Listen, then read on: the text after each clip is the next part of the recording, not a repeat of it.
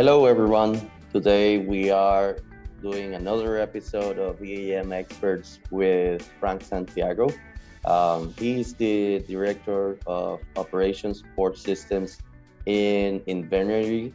Frank, thank you for joining us today. Um, so today what we're going to be talking about is the journey to maintenance excellence specifically for Invenergy. Um, but before we get started, could you tell us a little bit about your background and um, you know how you got there? Absolutely. So my career started in the Navy. Uh, fresh out of high school, joined the Navy at 18. Uh, joined the nuclear program uh, as an electrician. So I spent six years. You know, they say join the Navy, see the world. I actually saw uh, Virginia for a majority of that. Um, after that, after getting out of the Navy, so that was my introduction to maintenance and um, power generation. Uh, after getting out, I had a small stint with a uh, high volume manufacturing facility.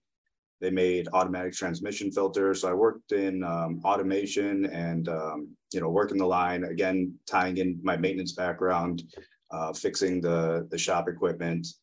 Uh, after that, I found Invenergy, which is a renewables energy company. Our portfolio has wind, solar, battery storage, and uh, natural gas power plants. So I started there back in 2013 um, as an EAM user, and then it, that evolved into being the owner of the EAM program for Invenergy. Awesome.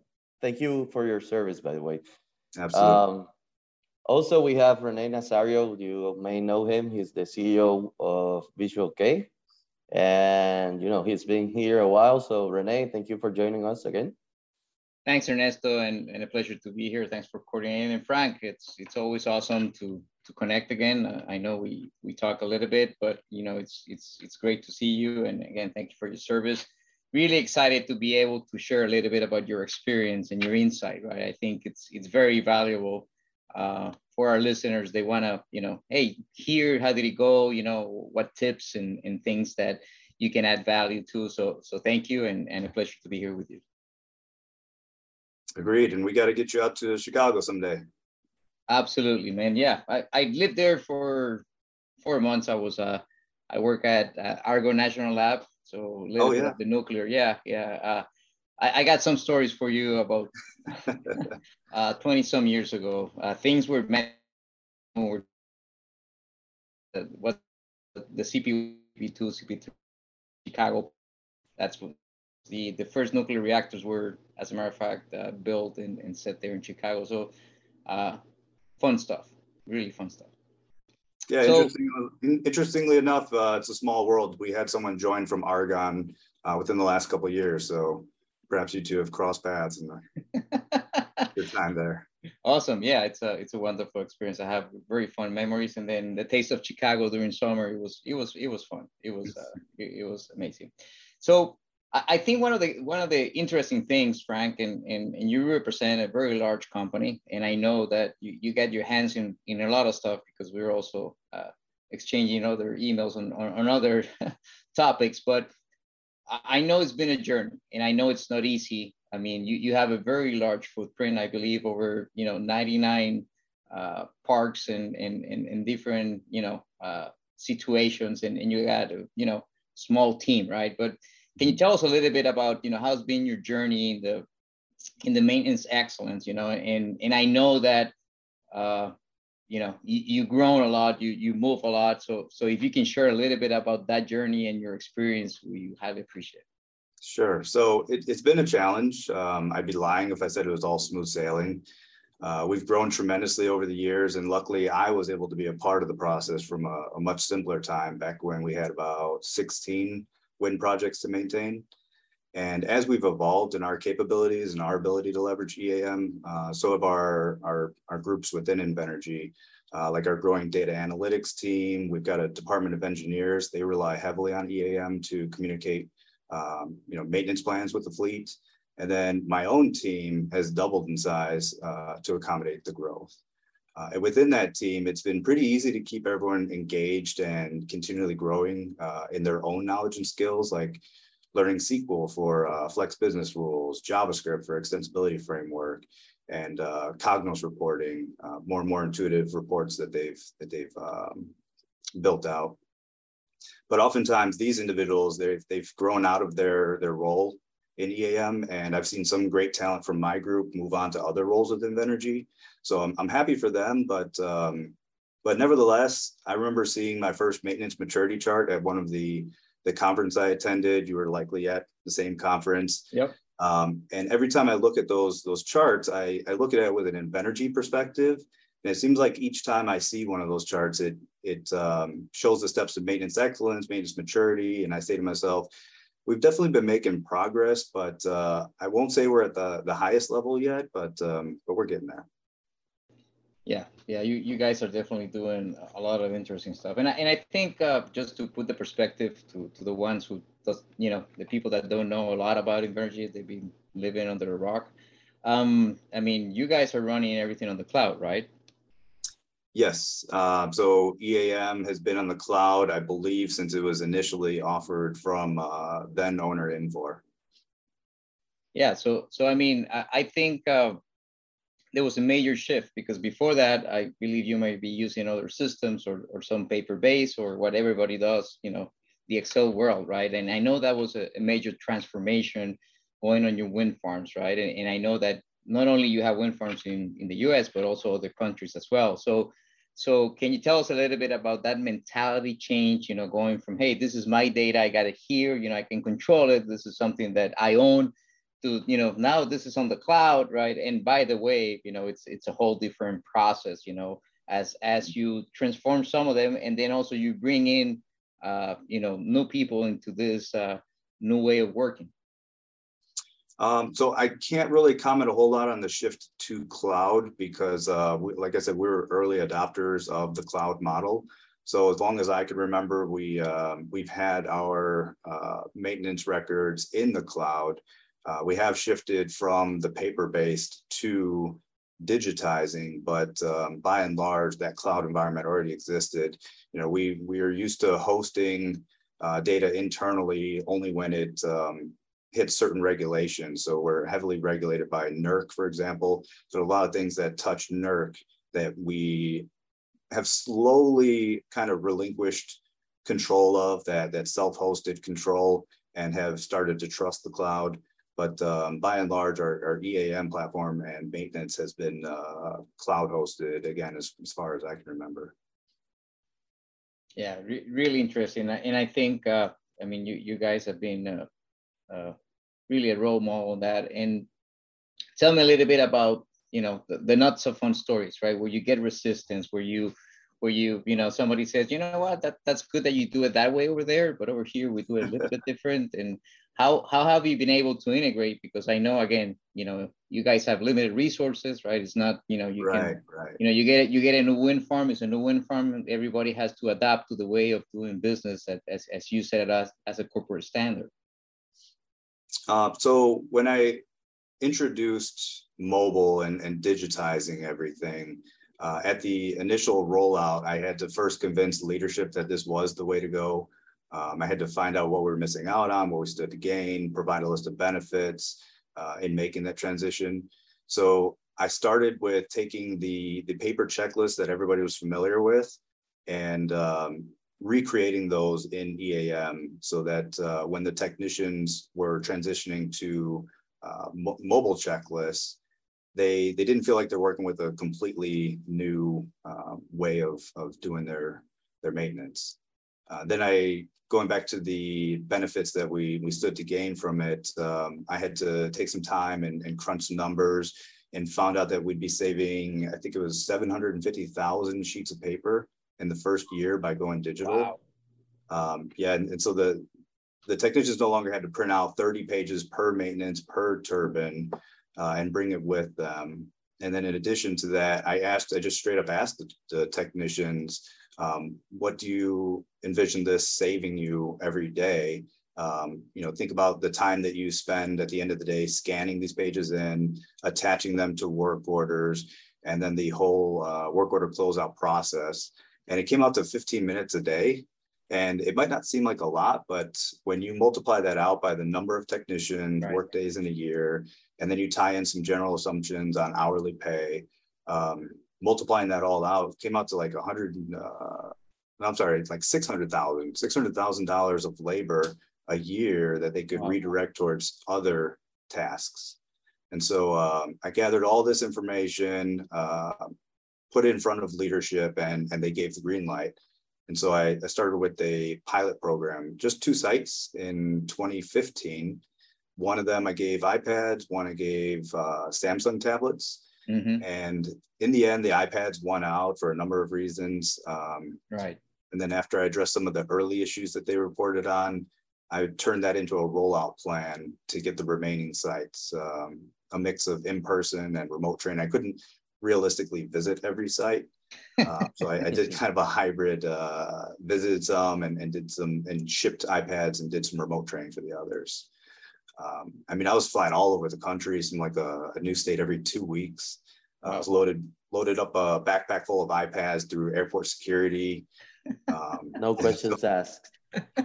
yeah, and and funny story. Every time every time I go through air, airport security with a backpack full of iPads, they always question you like, "What are you doing with ten iPads in a backpack?" And um, you know the the nitrogen and glycerin swabs, um, just never ending. so by the end of 2016, I, I, had I think a total of 20 20 win sites using the EAM disconnected app. Awesome. That that's that's you know that's way forward. Thanks for sharing that. So um, from you know from a perspective of you you mentioned you did a pilot all the way to you know all the plants. Uh, how long of an effort was that? Um, so the the initial two sites happened towards the end of 2015, and then I spent all of 2016 rolling it out to those 20 sites, and then um, after that we kind of turned it into a uh, train the trainers type mm-hmm. of uh, approach. So every site that we rolled out after that, we didn't have to, to visit or do that remote training. We had uh, a mixture of documentation, how to's, and refresher trainings. So every site that came online after that didn't need much help from my team. So I would say uh, that initial year and a half was was my real busy time rolling it out, and then after that, it kind of uh, the program kind of ran itself. It sounds like the the team actually accepted mobility after a while. Is that right? Um, there, yeah, there was some apprehension uh, going into this. There was a resistance of change from the folks who were used to doing maintenance the same way they always had. Uh, they had a sort of a if it ain't broke, don't fix it kind of mm-hmm. mentality. And then whenever I tried explaining the benefits we have to transitioning, um, some of those benefits admittedly were for the corporate side. So like all the new data that we could start reporting on. Um, but I but I found that the best tool to fight that apprehension was um, just being available for them and taking their concerns seriously. Uh, but I would say today, in today's world, you've got a very different environment because most people use mobility in their everyday lives. They have iPhones or Android phones. Uh, they use daily for everything: texting, calendar reminders, and um, paying for your Starbucks order and it's yep. just you know part of everyday life. So I don't think the apprehension would be as big of an issue making the switch today. Awesome. Yeah. So would you say mobility or you know having digital items for your data gathering is something that you would be considering as an essential tool or, or more of an optional uh, resource? Uh, definitely essential. So just having the um, having the benefit of of that data availability alone makes it makes it essential. And I would add to that that the safety component there means that everyone has relevant schematics at their fingertips uh, without having to lug around heavy binders or, or print out actual sheets of paper with the with schematics or or even um, more safety critical the LOTO program once you print out a, a LOTO form, um, lockout tagout for those of you who um, are not good with acronyms. But if you ever notice on sheets of paper that say uncontrolled document when printed, they're talking about you having a piece of paper that is now stale and stagnant, uh, which is extremely important with a with a LOTO program because yeah. sometimes uh, OEMs they come out with TILs again acronym heavy industry, but mm-hmm. uh, technical instruction letters that say you need to change up the uh, the way this this uh, circuit card is wired or some some fix to the turbine. But that LOTO that was printed out again uncontrolled document when printed, it doesn't have that update to to the wiring that was mm-hmm. changed. So you go in with that old stale stagnant uh, LOTO form, and you you have the risk of shock and and worst case scenario death from resulting from that. How about data quality? Did that get impacted? Like you know, I don't know if papers got uh, lost or you know water damaged them or anything like that. Um, so I would say the data quality we now had data that we could report on, whereas before the process was, you know, the the pieces of paper that they take back to the shop and um, store it in a binder. And um, I wouldn't say that we would lose data, but it was inaccessible to us. It, it might as well have been, you know, just just pictures in a, a document library. Um, you can't control F on a scanned piece of mm-hmm. paper um, because it's essentially a picture. Um, yeah, so essentially it it died there, right? You gathered exactly. the data for audit's sake, and you know it didn't uh, work for you. Right, right. So before, if we had an audit or warranty claim, you dig through binders and find the maintenance records to prove that you did what you what you had to for um, a valid warranty claim.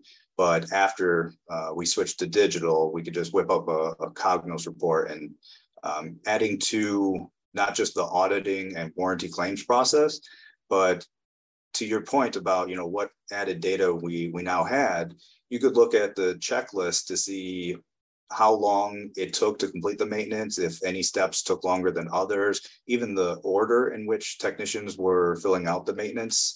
Um, you know, we, we had all that at, a, at our fingertips. And then going back to the auditing or uh, pulling all records, if we had to sell a site or um, we took on a new site and import data, it all kind of meshed together and, and we could, you know, deliver something that says, here are all our maintenance records versus handing over binders full of paperwork. Yeah. How about your, you know, maintenance operations? Did that get uh, a positive impact? Um, I would say that we already had a, a pretty robust maintenance program. I mean, we had better availability and uptime than even the OEMs. So I would say that um, it complements our maintenance program, but by and large, it's our culture that that drove our our operations. And if you don't already have a maintenance culture developed, mobile isn't going to fix that for you. Yeah, yeah, that's true. Yeah, you have to have some sort of place for that to to get to to a point where you are reliable and you know you you get your maintenance in a good shape. Yeah, sounds sounds like uh like definitely uh, a story worth worth uh you know commenting and and and and, sharing. Um, and and just starting to wrapping up a little bit of the conversation, Frank. Uh, you know, when when we talk to different maintenance managers and operations managers, you know, sometimes uh, you know they see they understand the gap, right? So hey, I'm here. I want to be able to go to here, right? In that maturity model. And I want to be able to, you know, to to get there. But but basically uh, there's a lot of challenges, right? And, and, and we see that on a daily basis. Obviously, you know, nobody has excess resources lying around and excess, there's not enough time in the day. And there's a lot of things going on and, and there's a lot of KPIs and, and, new operations. So I mean, when you think about the challenges and, and you know that the maintenance professionals are are facing, you know, uh, what would you say to them? You know, especially you know, how do you see them from from your perspective, and and and what would you uh, tell the operations managers? I would say first and foremost, find the ROI in it and um, it, just accept the added cost. You know, you, you talked about not having the resources, but it, it really does. Um, you know, there's a there's a saying it, it takes money to buy whiskey. Um, but I took a very budget friendly approach. Okay. And while I think that worked great for getting the leadership buy-in, it definitely made everything much more challenging than it than it needed to be. Um, a, a mobile device management, for example, or um, EMM, I think is is what it's called now, enterprise mobility management. That's something we kind of lacked from the get go, and uh, we used what came with some uh, firewall software that we had. It was just kind of wrapped in as a bundle package, and mm. at this at the start going into this, it seemed like that would would do the trick but that ended up with a, a whole slew of nightmares that um, could have easily been avoided if we just, you know, ponied up and bought the proper software to uh, manage mobile devices. Um, another thing, another challenge would be for some industries, network coverage. So ideally, you'd have Wi-Fi coverage everywhere, where a technician would bring a tablet, but right. but in reality, it's it's a pretty tall order. Um, we even found in our indoor environments, if you duck behind a large stainless steel tank, so thinking about our uh, natural gas facilities, right. you might lose Wi-Fi mid-maintenance for that. Um, and then a majority of our use case at the wind farms, sometimes we're out in the middle of nowhere. Uh, you might not even have cellular service. Uh, so I'd say do some due diligence on on any connection problems you might have and address them sooner rather than later. Super, super. That's great. That's very helpful. Yeah and and as we you know as we wrap it up i think one of the questions that that we always try to ask is you know now that you've been through this process right and obviously you guys continue to improve and and there are always going to be areas of opportunity but as we look at this right and, and somebody that let's say you know wind it back to, to the beginning and, and somebody could have come to you and say hey you know let me let me give you a few a few pieces of advice on you know how we can make your life better in this digital transformation. And and everybody's journey is different right? Depending on what they are. And like you said right now there's more adoption you know there's more i think uh, cultural fit. But you know what what would be your your most important pieces of advice you know if you can if you can advise any organization going through this any maintenance professional what would you tell them um, i would say to conduct thorough pilots um, and, and what I mean by that is, is don't underestimate any of the challenges because if it's a, a minor nuisance for a few technicians at the first facility, it's it's going to be amplified by a, a company-wide rollout. So nip all those issues in the bud. Um, I talked about MDM uh, or EMM to manage the devices. If I can go back and do it over again, I would definitely um, mm-hmm. emphasize that more in my initial pitch.